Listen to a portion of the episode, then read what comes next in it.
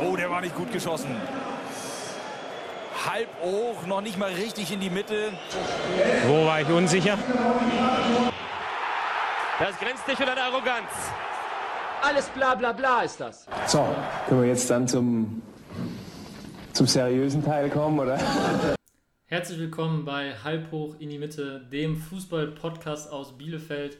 Neben mir sitzt wieder Jens Hoshi Horstmann. Ja, und neben mir sitzt wieder, ihr habt ihn gerade schon gehört, Carlo Kosok. Und Carlo, äh, wir haben wieder eine, eine Doppelfolge im Angebot. Genau, wir hatten wieder einen interessanten Gast und das bedeutet auch immer langes Gespräch. und deswegen haben wir das wieder in zwei Teile aufgeteilt. Und heute starten wir mit Teil 1. Genau, und nächste Woche gibt es dann Teil 2, was natürlich für euch Zuhörer den riesen Vorteil hat, dass ihr wisst, dass es nächste Woche wieder eine neue Folge gibt. Zuletzt hat es ja jetzt fast zwei Wochen gedauert bis wir eine neue Folge äh, auf, nicht nur aufgenommen, sondern auch äh, veröffentlicht haben.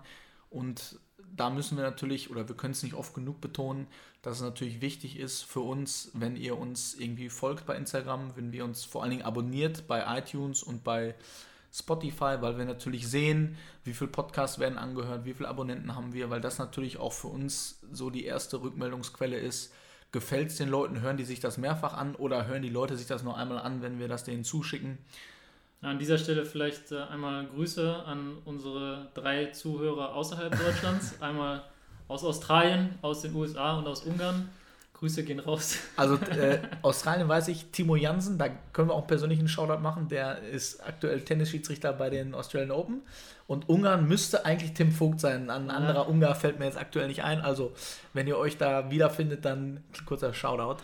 Ähm, also, wie gesagt, wir können das im Detail nachvollziehen und das ist natürlich für einen immer eine, eine, super, super Motivationsquelle zu sehen, ey, da die, die Hörerzahlen steigen. Und wenn es nur zehn Leute sind, die jede Woche das Ding neu abonnieren, aber das motiviert uns natürlich, neue interessante Gesprächspartner zu suchen, zu finden und äh, euch, ihr habt regelmäßig äh, interessante Fußballgeschichten, so wie heute am Start.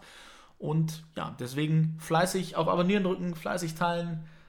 Genau. Und dann beim Laufen, ich glaube, jeder macht gerade eine Lauf-Challenge, dann kann man sich Perfekt. immer einen Podcast anhören.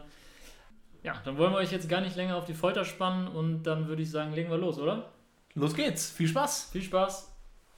Äh, ich kann jetzt nicht verstehen, warum die Schärfe reinkommt. Warum die Schärfe bringt ihr doch rein. Müssen wir uns denn alles gefallen lassen? Ja, ich habe doch keine Schärfe jetzt da reingebracht. Ja, du nicht. Du sitzt hier locker bequem hier auf deinem Stuhl, hast drei Weizenbier getrunken, bist schön locker.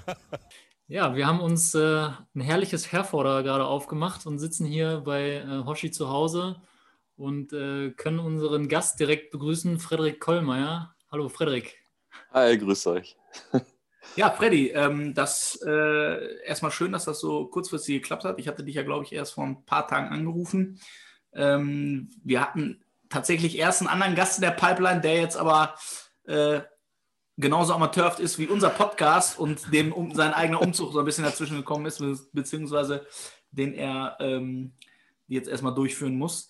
Ähm, aber ich glaube, wir haben mit dir jemanden gefunden, der äh, auch zum Thema Borussia Dortmund, damit wollen wir, glaube ich, gleich einsteigen. Passt in unser Anforderungsprofil, weil wir genau. haben, wir, haben, äh, wir haben vorher schon angekündigt, es geht um Dortmund. da waren wir ein bisschen unter Zugzwang. Aber bevor wir dazu kommen, ähm, stell dich doch einmal ganz kurz vor für alle oder andersrum, für die ganz wenigen, die dich nicht kennen. Oh, das ist endlich, also auf die Ankündigung habe ich dann doch noch gewartet. Also ähm, ja, hallo zusammen. Schön, dass ähm, ich euer Gast sein darf, dass ihr mich für interessant genug ähm, befunden habt, ähm, in eurer zweiten, zweiten Folge ähm, mitzumachen. Ähm, ja, ich heiße Frederik Kollmeier, bin gerade 40 Jahre alt geworden, komme da auch ganz gut mit klar, mal besser, mal weniger. Ja, bin eigentlich aus West Ostwestfale, obwohl ich in Osnabrück geboren bin, aber ähm, habe die Gegend hier auch fußballtechnisch nie verlassen. Ähm, ja, bin ja, ganz immer treu. glaube ich, in deinem, in deinem Lebenslauf. Ja, das ging Heimatverein TuS Promühlen immer noch äh, ein Auge drauf. Ähm, die Verbundenheit ist ja immer noch da. Da war ich bis zur B-Jugend. Dann ähm, hat Mike Walpurgis mich nach Herford geholt, ähm, um mich dann mit nach Gütersloh in die Jugend zu nehmen. Äh, dann die ersten zwei Seniorenjahre in Paderborn, vier Jahre Gütersloh, dann zwei Jahre Arminia 2 und zu guter Letzt aktiv in Wiedenbrück. Ähm, ja, den SCW dahin geschossen, wo er jetzt ist. Fast im Alleingang. Nein, nicht ganz. Ja, und dann äh, das eine Jahr in Dornberg als äh, Coach in der NRW-Liga, um dann äh, zum SV Heger zu gehen, wo ich jetzt immer noch bin. Ja, da werden also, wir auch, äh, ja. Den werden wir auch noch kurz beleuchten, ähm, wollen ja unserem Lokalauftrag hier nachkommen. Äh, ich habe ich hab vorher ein bisschen gegoogelt und das macht man, also habe ich das letzte Mal auch gemacht und du hast jetzt eigentlich alle Sachen schon gesagt, die man, die man über Google rausfindet. Deswegen müssen wir gleich, deswegen äh, müssen wir natürlich gleich nochmal ein paar gute Fragen stellen, aber ähm, eine Sache habe ich ja auch, auch gesehen, dass du jetzt gerade 40 geworden bist. Ähm, vielleicht eine Nicht-Fußballfrage zu Beginn. Wie hättest du denn deinen 40. eigentlich gefeiert oder am liebsten gefeiert? Ähm, den hätte ich am liebsten jetzt auch nicht direkt am 10. Januar an meinem Geburtstag gefeiert, sondern im Sommer bei einer großen Gartenparty, ähm, einer Karaoke-Gartenparty am besten, ähm, bei der sich schon jeder, der kommen will, äh, vorher äh, committen hätte müssen, mit welchem Song er auftritt. Das wäre dann quasi äh, eine Losung geworden und dann hätte es ein paar Überraschungsgäste getroffen. Ich hätte natürlich angefangen. Ähm, dies Jahr sehe ich die Party auch noch nicht, aber die wird ähm, hoffentlich dann irgendwann stattfinden, wenn das Wetter und die Lage das zulässt. Ja.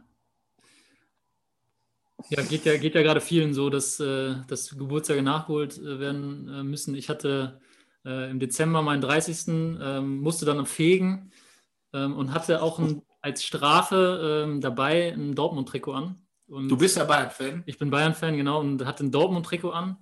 Und äh, ja, also ich bin da jetzt gar nicht so, ähm, es gibt ja Leute, die stellen sich dann wirklich an und sagen, das ist das Schlimmste, was es gibt. Ähm, ich, ja, ich kann, das, ich kann das ganz gut ab, äh, auch in so einem Trikot rumzurennen.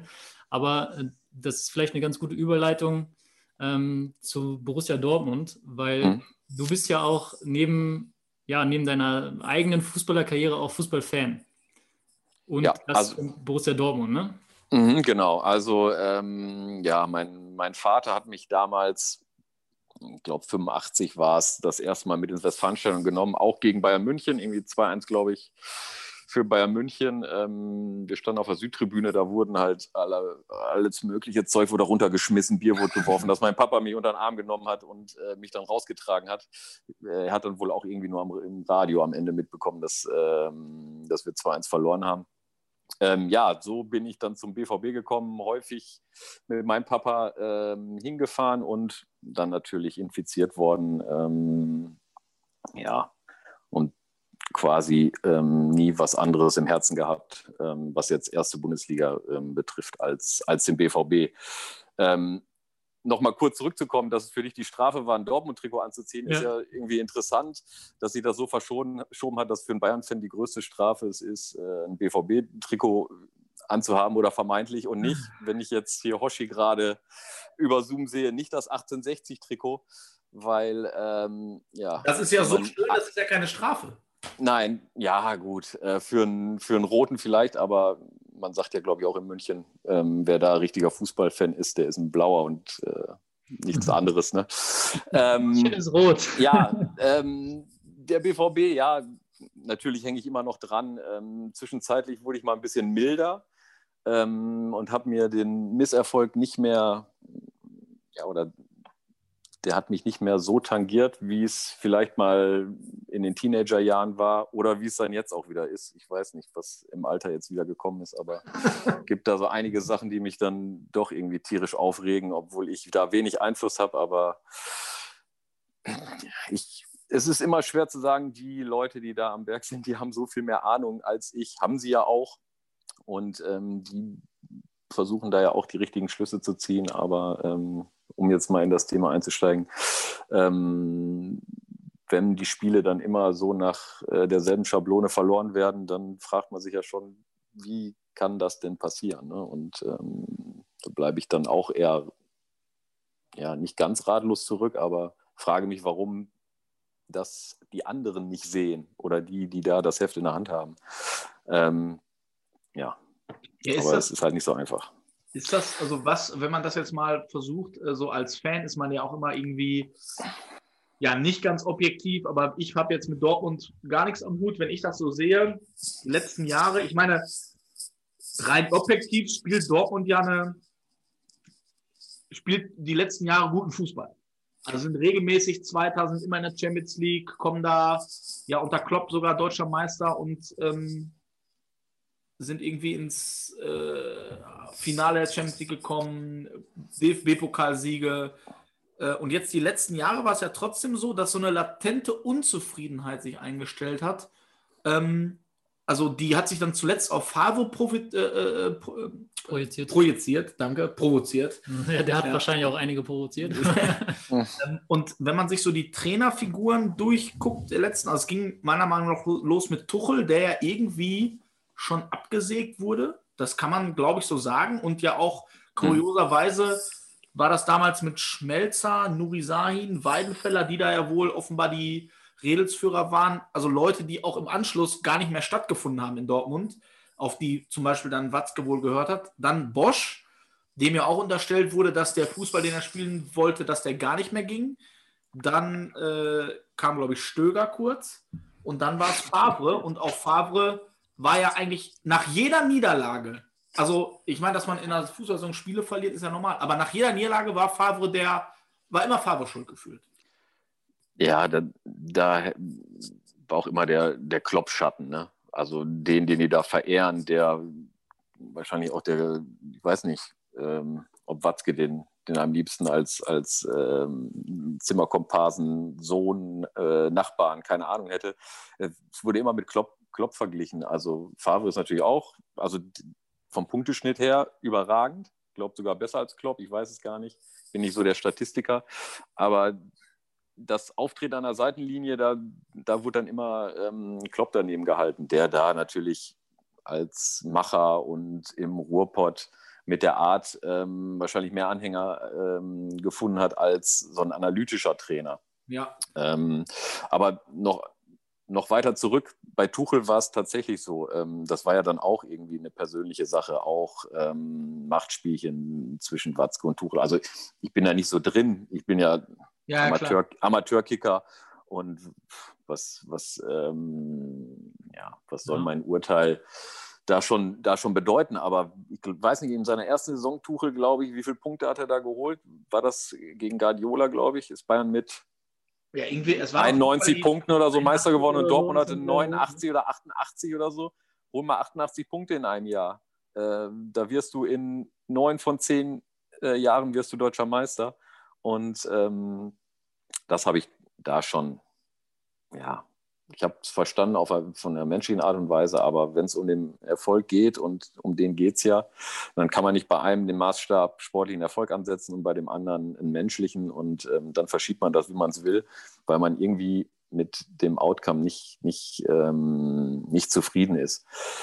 Ähm, ja, die Ansprüche haben sie natürlich verschoben ähm, bei Dortmund und äh, da wird jetzt auch erst wurde äh, nicht so offensiv von der Meisterschaft gesprochen, das, dann wurde es vorgeworfen, dann wird offensiv von der Meisterschaft ähm, gesprochen, dann fliegt das einem auch um die Ohren, dann verspielen sie irgendwie diese sieben Punkte, ähm, werfen gegen Schalke irgendwie am vorletzten Spieltag Meisterschaft weg und was da nicht alles war. Das sind dann halt so Sachen, die dann ja, sich summieren und irgendwann dann halt zu so einem, zu so einem Erwartungsbild führen, dass ähm, wenn nur der richtige Mann da irgendwie am Hebel sitzt, dann muss es doch ganz einfach sein, deutscher Meister zu werden. Und ähm, das ist natürlich nicht richtig. Das ist, ähm, dem wird kein Trainer gerecht. Deswegen sind wahrscheinlich auch die ganzen genannten ähm, gescheitert, außer Peter Stöger, den nehme ich mal raus. Ähm, das Beste war ja, dass er gesagt hat, selbst er schafft es nicht, dass diese Mannschaft unattraktiven Fußball spielt. Doch, das, das hat er tatsächlich geschafft. also, dass sie da noch in die Champions League gekommen sind, haben sie, glaube ich, am letzten Spieltag ähm, von Nagelsmann noch 3-1 von Latz gekriegt in, in, Hoffenheim. Und weil Leverkusen nicht gewonnen hat, sind sie irgendwie mit ähm, Mühe und Not Vierter geworden.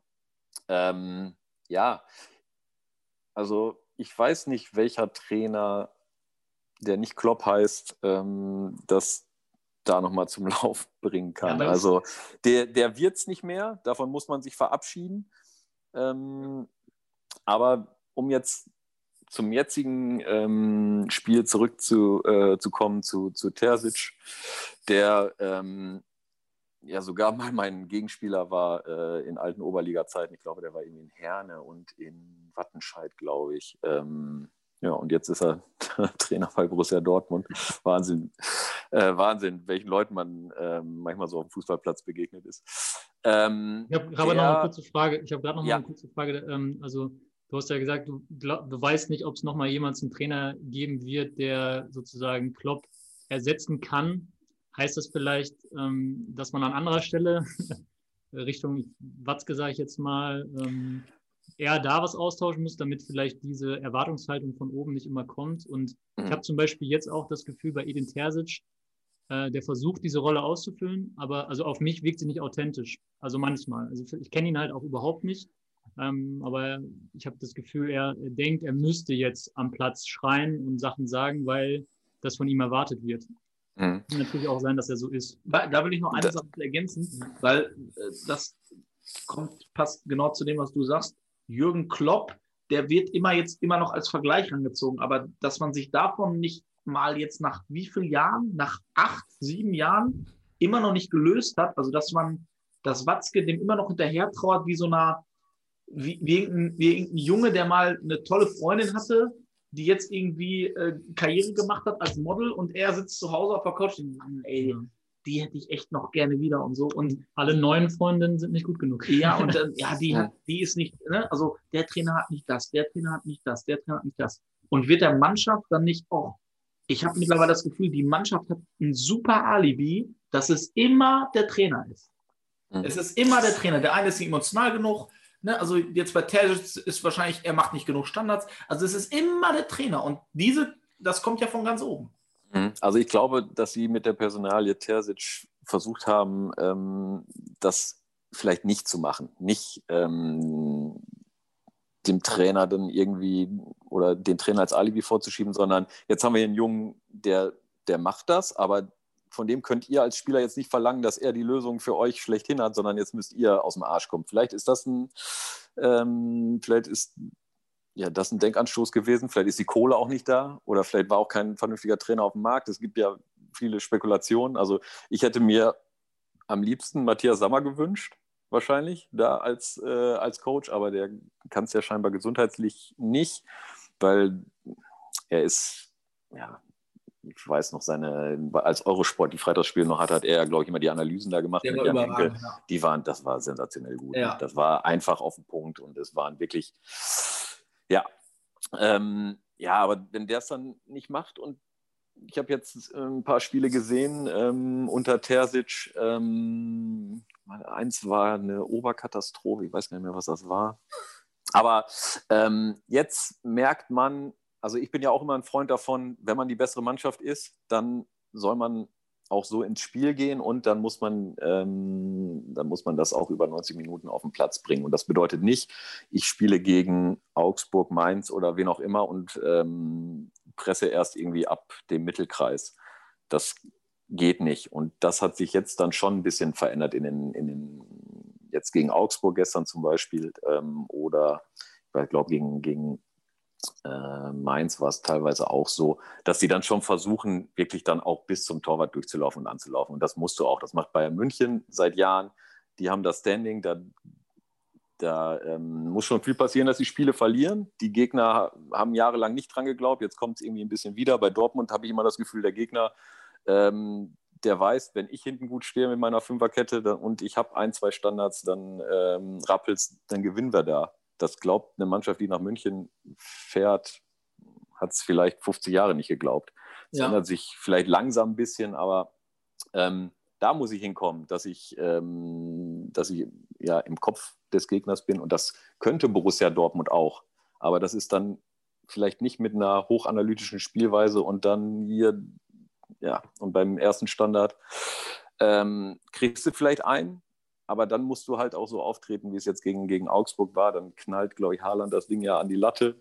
Aber so ein Elfer verschießen ist ein anderes Zeichen, als wenn ich wie ähm, Marco Reus tänzel und den dann entweder vorbeilege oder äh, den irgendwo halb hoch hinmache, sondern das ist halt mit Überzeugung. Der geht dann zwar an die Latte, aber da, gestern habe ich noch mit dem Kumpel geschrieben, wir sind so Leiden, Leidensgenossen in dieser Saison. Ne? Da, jetzt wieder ein Standard, jetzt verlieren wir die Spiele wieder so Ähm, habe ich ihm aber gesagt, ja, aber wenn du so einen Elfer verschießt, dann ist das ein anderes Zeichen. Dann war ja auch drei Minuten später gleich der Ausgleich und da habe ich mir schon wenig Sorgen gemacht. Aber deswegen, wenn man so ins Spiel geht, dann ähm, ist die Überzeugung erstmal, glaube ich, bei sich selber größer, weil ich agiere, ich mache, ich setze den Gegner unter Druck, der muss sich erstmal befreien. Ich bin hier Borussia Dortmund und wenn ich meine PS auf die Straße kriege, dann gewinne ich das Spiel auch.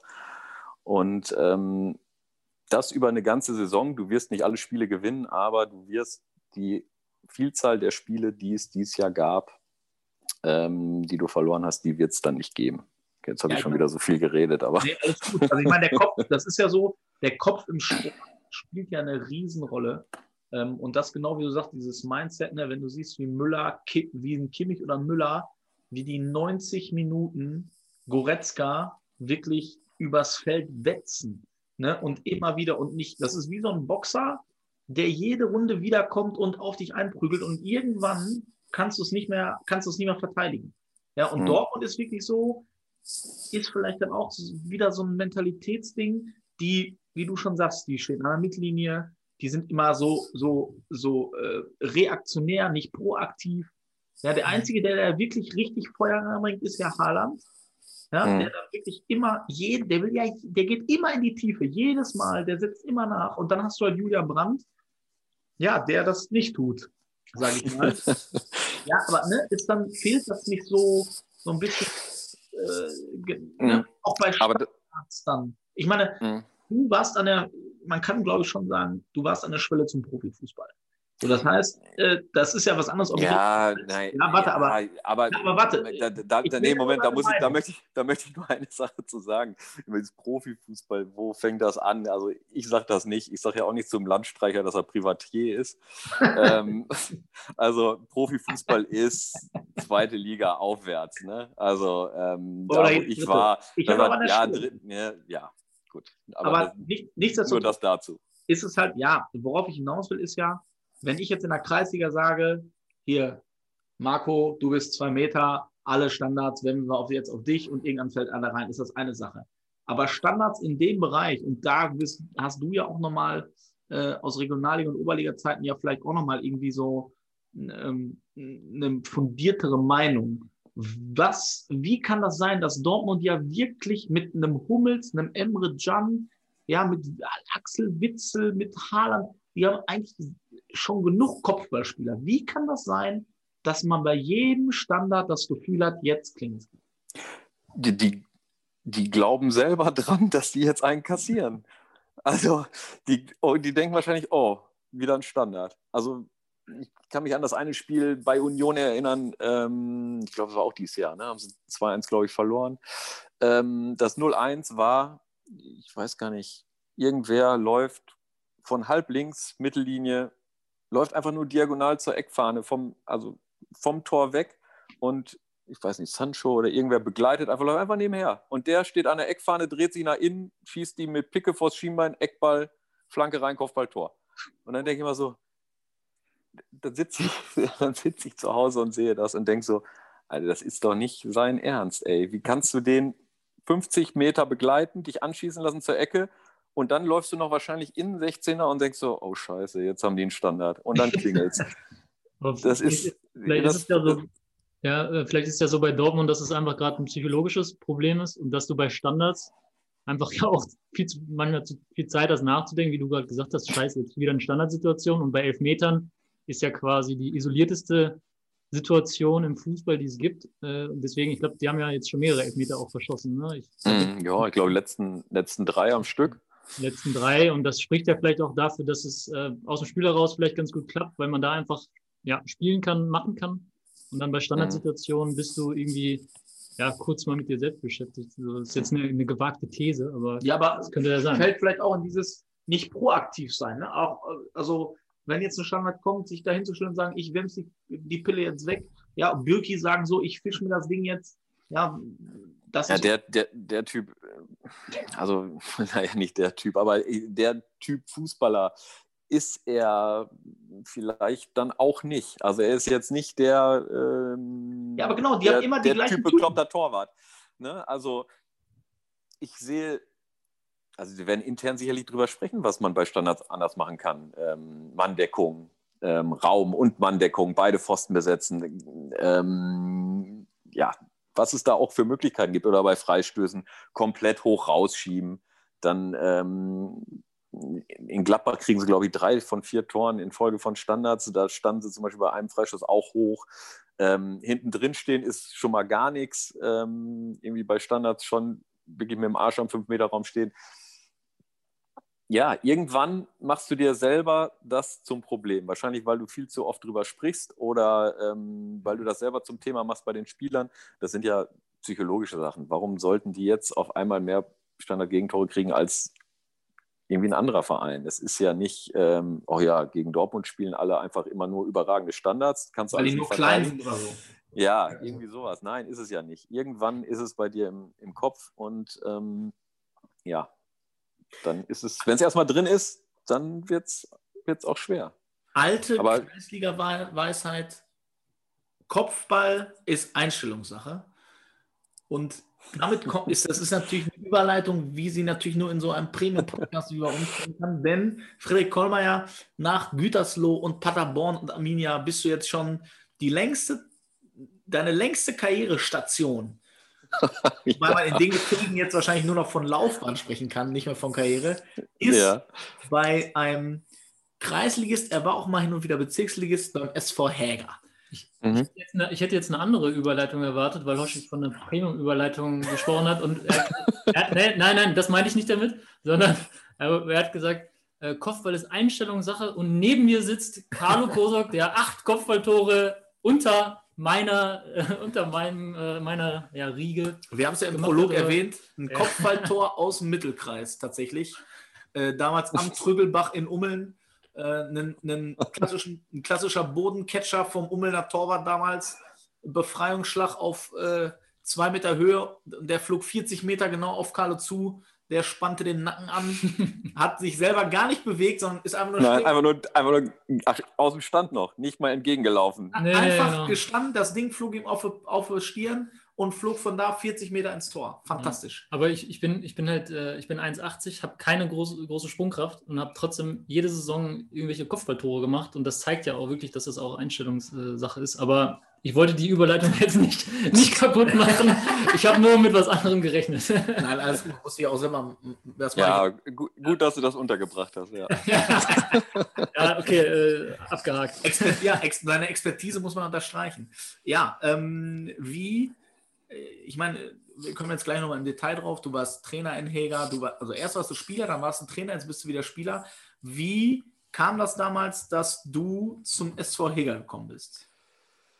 Ähm, ja, also ich war ja ähm, das eine Jahr in Dornberg ähm, Coach in der NRW-Liga und das war ein, ja, gemischtes Jahr. Also ich kam mit dem damaligen sportlichen Leiter halt nicht so gut aus. Mit der Mannschaft sehr gut. Ähm, ich fand auch, wir haben uns ganz schön entwickelt in dem Jahr, haben hinten raus auch richtig guten, guten Fußball gespielt. Ich hätte ähm, mit der Truppe auch gerne weitergemacht und ich bin auch ganz ehrlich, dass ich auch heute noch aus voller Überzeugung sage, wenn die Mannschaft so zusammengeblieben wäre, dann hätte sie im Jahr drauf ähm, ganz klar um Aufstieg in, in die Regionalliga gespielt.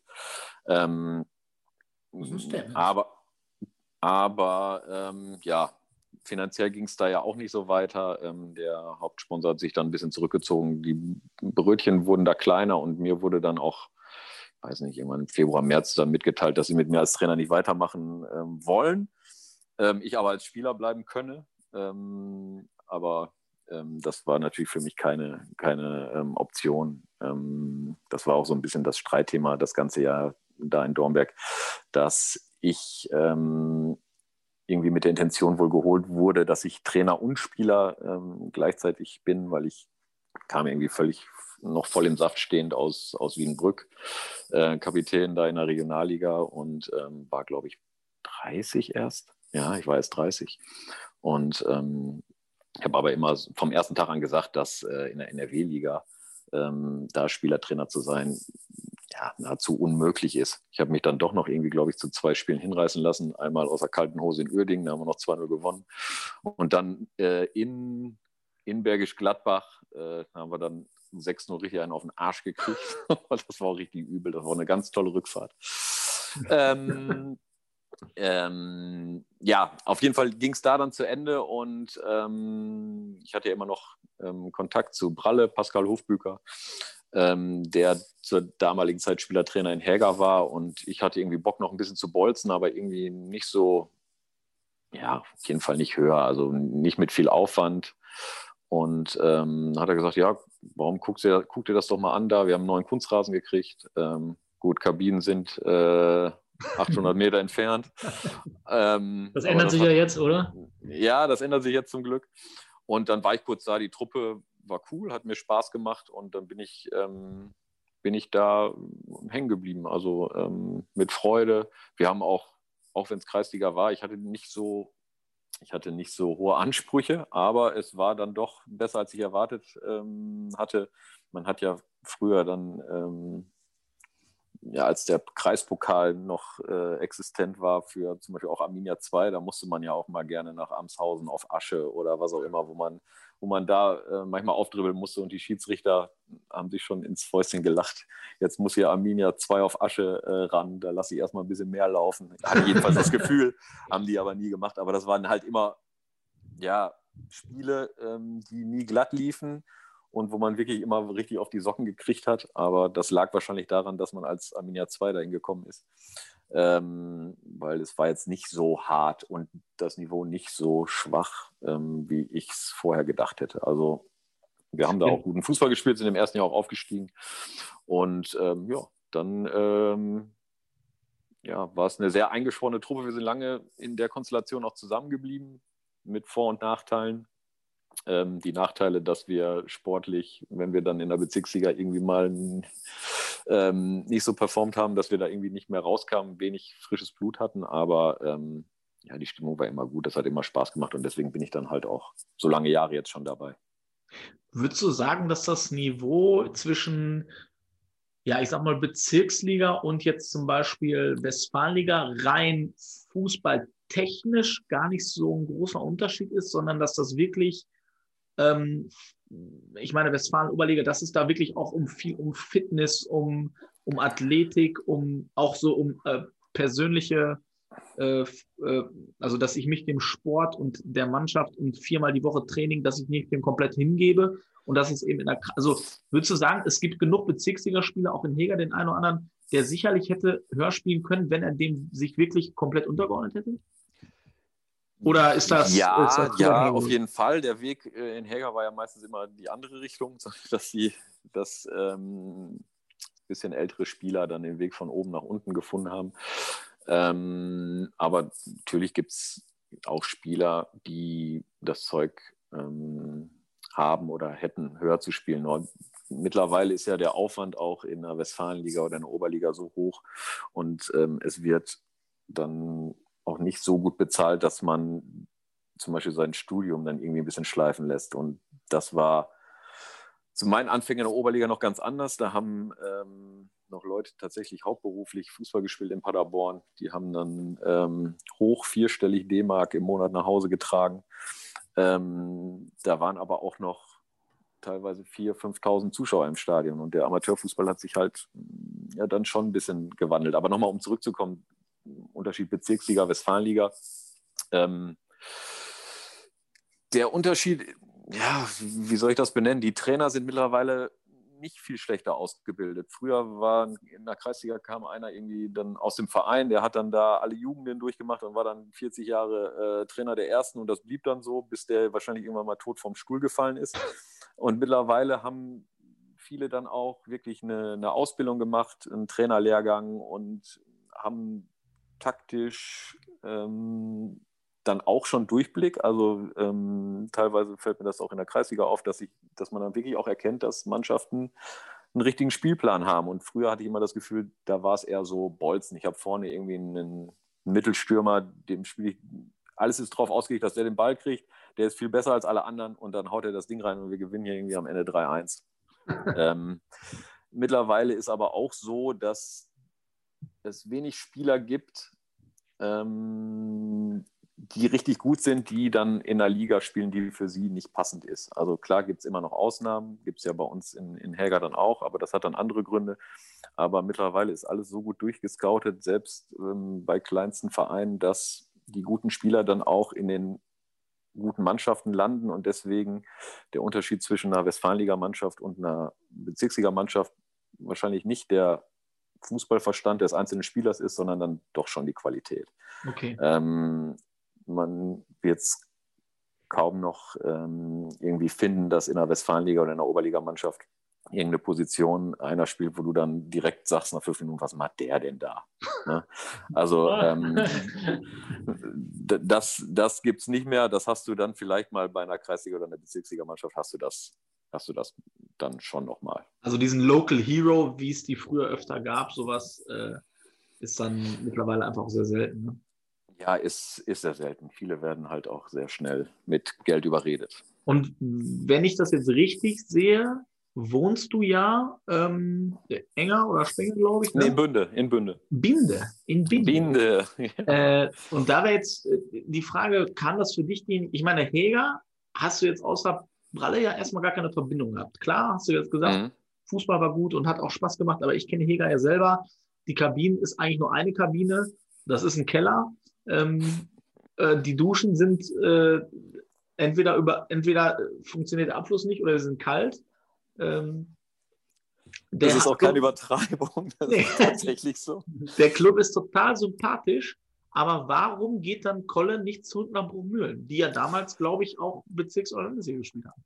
Ja, da habe ich tatsächlich noch in, äh, in Bielefeld gewohnt. Und ähm, da war Bruchmühlen noch gar kein Thema. Also da waren die, glaube ich, auch gerade wieder in den Anfängen aus der Kreisliga in die Bezirksliga aufgestiegen. Und das wäre ja noch, noch weiter gewesen. Okay. Ähm, ja.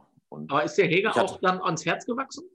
Ja, schon relativ zügig. Also ich, ähm, ich habe mich da schnell eingefunden. Das machte auch, ähm, das machte auch Spaß. Auch dann mit den Jungs, die ich so gut wie noch gar nicht kannte, dann nach dem Training dann oben vorm Bürgerhaus auf den Treppen zu sitzen und eine Flasche Bier zu trinken. Und ähm, das war auch das, was ich dann quasi nach diesem Jahr in Dornberg, ähm, das sehr an mir gezerrt hat, auch gesucht hatte. Und okay. ich war da relativ schnell ähm, sehr glücklich. Und äh, dann gab es für mich auch keinen Grund, irgendwie nach was anderem Ausschau zu halten. Und hast ja auch nochmal als Trainer eingegriffen, als Spielertrainer. Äh, Aufstieg, ich glaube, einen extrem souveränen Aufstieg. Oder ja, war das die? Also zwischendrin hatte man ja immer ein bisschen Muffe. Wir haben dann auch irgendwie äh, kurz, also als es nochmal eng wurde, haben wir dann irgendwie zu Hause gegen Gatterbaum, die haben ja irgendwie eine Siegesserie gestartet und sind dann irgendwie noch drin geblieben, haben wir äh, zu Hause gegen Gatterbaum verloren. Ähm, da hatten wir oder da war die Möglichkeit noch, dass irgendwie kippen konnte, aber dann hat sonntags, wir haben freitags, glaube ich, in Gatterbaum verloren, dann hat sonntags ähm, Obedissen gegen Brake gewonnen. Ich weiß gar nicht, oder war, Bra war das Brake überhaupt? Die zweite waren. Und dann war das Ding aber auch durch. Wir sind am Ende mit zehn Punkten Vorsprung aufgestiegen und ähm, haben uns dann natürlich wieder in der Bezirksliga, äh, haben uns wieder richtig dämlich angestellt und sind dann gleich wieder runter. ähm, ja, da, das war auch ein bisschen töricht von mir, da ein paar Mal vercoacht. Ähm, kreide ich mir auch an. Den Jungs mache ich überhaupt keinen Vorwurf, aber gut, das ist äh, wieder typisch Häger. Also aus Doofheit, aus Doofheit absteigen, das haben wir, äh, das haben wir zweimal hinbekommen. Da muss ich ja. Äh, Frag du jetzt. Ich habe auch noch eine Frage. Eigentlich keine Frage, sondern äh, eigentlich eine, tatsächlich eine lustige Geschichte. Äh, und zwar war ich ja damals Trainer bei Thesen 2 und äh, Kolle war Trainer bei Häger. Und ich bin ja auch in Häger noch angemeldet. Äh, das hat übrigens nichts damit zu tun, dass Kolle heute hier ist. Äh, das, äh, ähm, und da war es so, dass wir spielten zu Hause um 13 Uhr unser Heimspiel und Häger spielte um 17 Uhr in Ubedissen. Ich glaube, dritt- oder viertletzter Spieltag. Und das war das Jahr nach dem Abstieg, wo ihr dann auch in der A-Liga auf einmal irgendwie Probleme hattet, weil jeder dachte, genau. ein bisschen wir auf die leichte Schulter Ich glaube, wir waren, glaube ich, auf, nach der Hinrunde waren wir irgendwie punktgleich mit dem Abschießplatz. Ähm, Rückrunde lief dann ein bisschen besser, aber die ersten zwei Spiele haben wir auch irgendwie gegen Brake und gegen Heben, glaube ich, verloren. Und dann ging schon ein paar Alarmglocken an. Ähm, aber gut, dann haben wir, glaube ich, noch eine gute Serie gestartet. Und äh, ja, dann tauchte ich da äh, am Platz auf. Du, hattest da, ich, nee, du, du hast, glaube ich, gegen, ihr habt, glaube ich, gegen Rot-Weiß oder so, Rot-Weiß Bielefeld 13-0, 14-0 oder so. Genau, ich stand an der Bande und auf einmal klopft mir einer von hinten auf die Schulter. Ich drehe mich um, steht Kolle da. Ich sag, Kolle, was machst du denn hier? Sagt er, ja, was glaubst du? Du musst gleich spielen. und dann sage ich, wie? Ja, wir sind nur elf Mann und davon ist, ich glaube, Hüssi noch angeschlagen. Äh, ah, nee, ich wollte erst zwölfter Mann sein und da sagt er, ja, und Hüssi war angeschlagen, der kann nicht, du musst anspielen. Ich sag, wie, wo soll ich denn spielen? Sagt er, ja, linker Verteidiger. Ich spiele linker Innenverteidiger und Göcki spielt rechter Verteidiger. Ich habe keinen Bock, dass du links spielst. Dann habe ich lieber dich da. Und dann musste ich wirklich, äh, und ich war, das war, in dem Jahr habe ich für den Hermann trainiert. Ich war samstags noch irgendwie 20 Kilometer laufen, äh, weil ich natürlich damit nicht gerechnet hatte.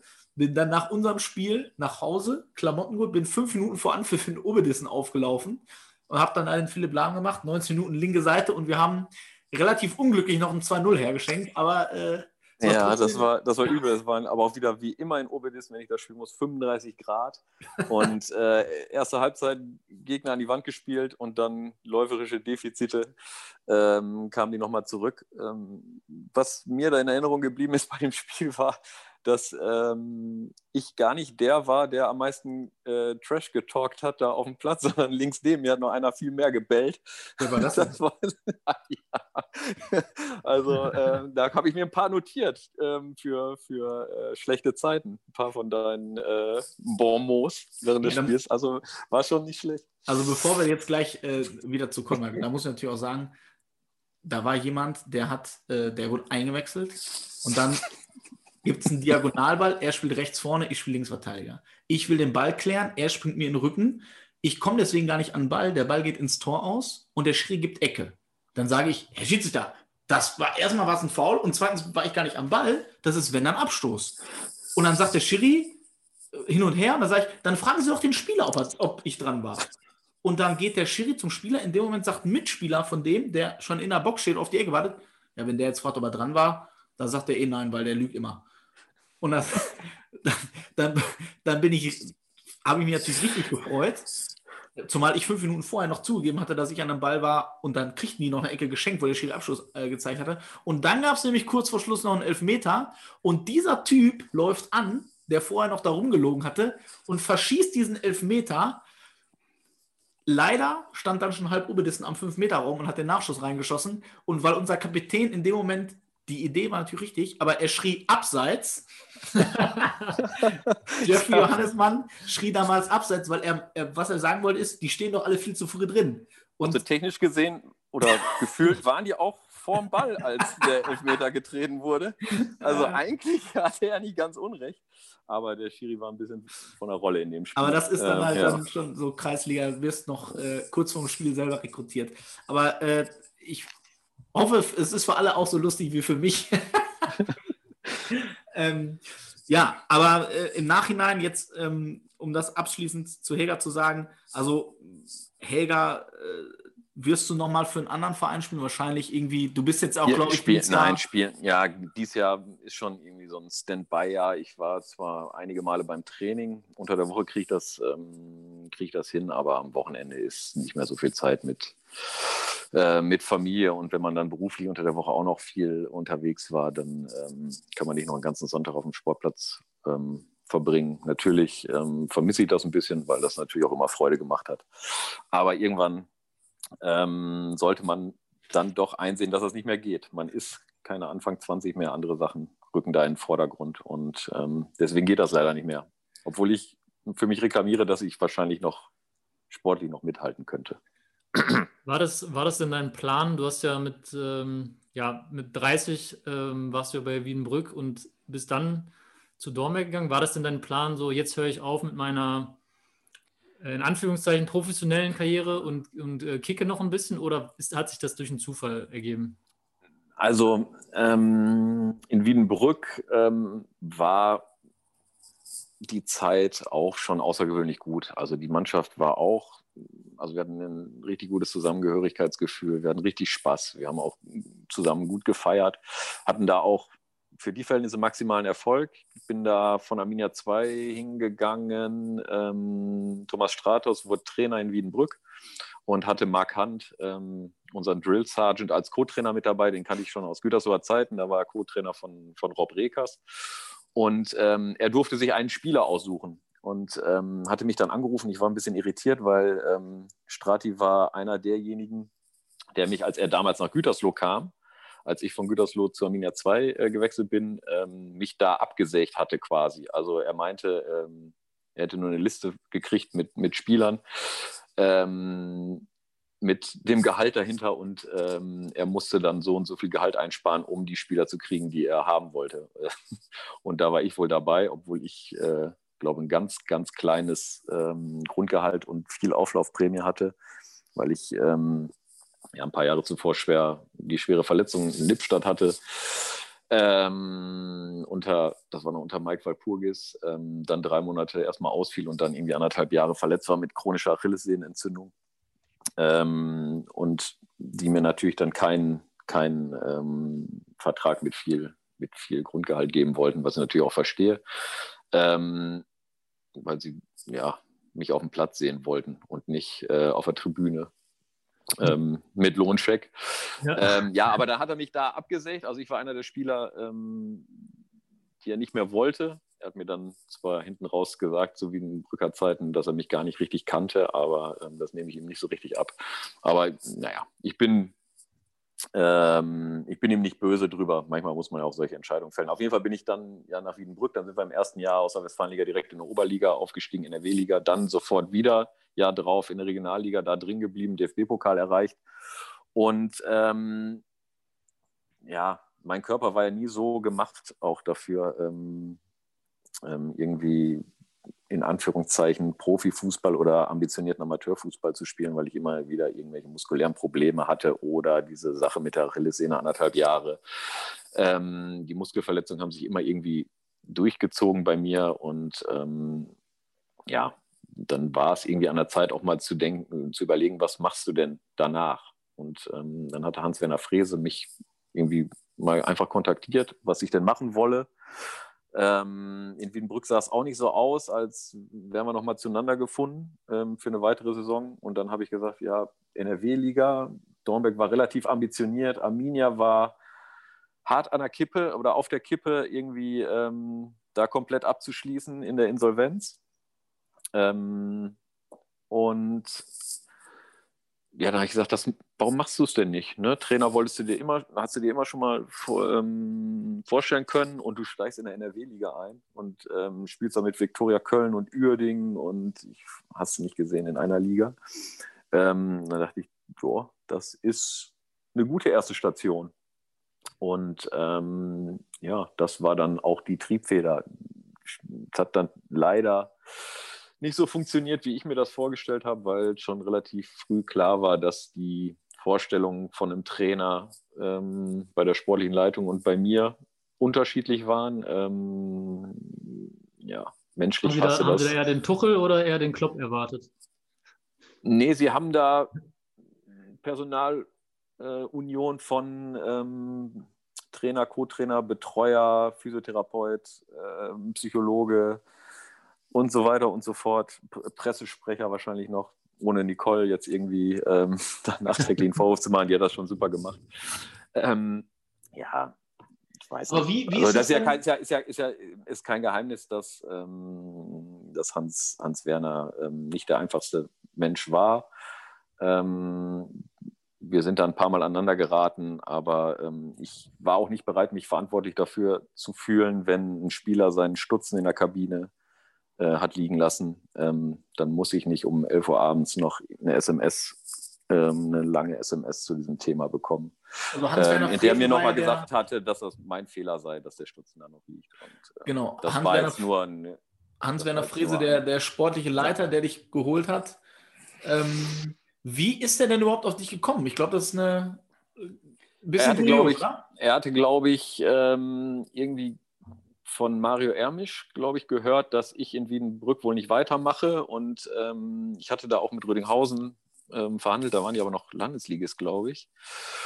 Aber das sagte mir irgendwie nicht so zu. Und ähm, dann hat er irgendwie das wohl mitbekommen oder ich weiß nicht, ob er die Info sogar von Thomas Stratus direkt bekommen hatte und hat mich dann einfach mal angerufen, ob ich mir das vorstellen könnte. Dann haben wir uns getroffen und das Gespräch war auch gut und ähm, dann habe ich das gemacht. Ähm, weil War es das ja auch nicht so, dass er dich in einem war. Café rekrutiert hat, wo du mit äh, Ufo Bastasch und äh, Sona Dayan ganz zusammen gesessen hast? Nee, das ist eine Legende. Also ähm, das, das erste Mal habe ich mich, mich mit ihm getroffen in diesem Café am Bürgerpark, heißt es, glaube ich. Ne? Am Oetkerpark ist oben so ein Café, da saßen wir draußen und dann ähm, habe ich da, ich weiß nicht, haben wir gefrühstückt oder er mich zum Frühstück eingeladen, ich weiß nicht mehr.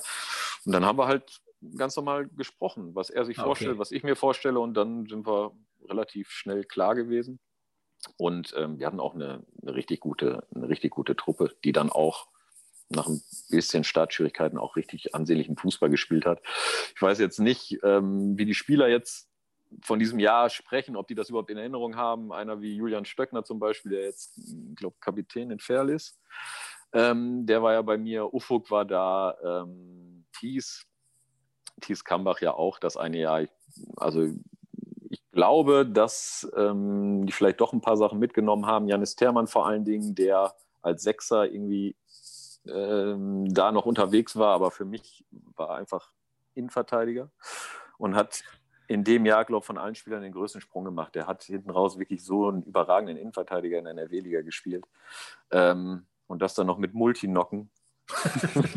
ich verstehe bis heute nicht, wie Menschen mit Multinocken überhaupt ähm, Fußball spielen können, richtig. Aber er konnte es. Ähm, ich glaube, mit Nocken ähm, hätte das nicht funktioniert. Ähm, nee, der hat, der hat so einen überragenden Fußball gespielt am Ende.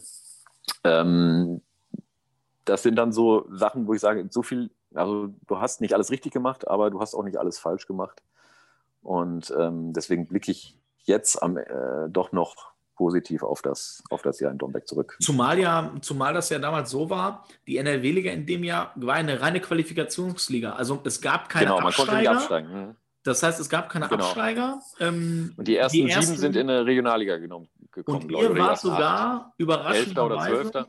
Mhm. Genau, ja, über- wir waren sogar zwischenzeitlich auch mal überm Strich, ähm, aber haben dann manche Spiele ähm, ja, gegen vermeintlich Mannschaften vom, äh, aus den unteren Tabellenregionen ähm, irgendwie verloren und dann haben wir da einen Anschluss verloren, dann kam Unruhe äh, rein, auch von außen.